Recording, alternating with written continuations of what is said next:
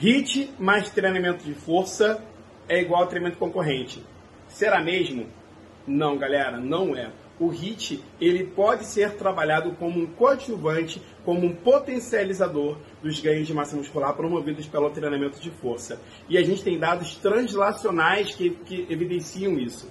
Tá? Dados que partem de animais, um trabalho que inclusive eu participei, a gente publicou na PLOS ONE 2017, mostra isso, que o HIT foi capaz de aumentar a área de secção transversa no músculo gastrocnêmio de ratos, e um trabalho publicado no início do ano passado mostra um efeito potencializador do HIT associado ao treinamento de força. Então, galera, dica de hoje: usem o HIT dentro dessas periodizações para otimizar os resultados associados ao treinamento de força. Beleza, galera?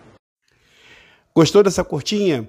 Então fica ligado, adiciona esse podcast nos seus favoritos e não esqueça, entre no nosso grupo do Telegram, que lá tem muito conteúdo e o melhor de tudo, gratuito, ok? Um abraço!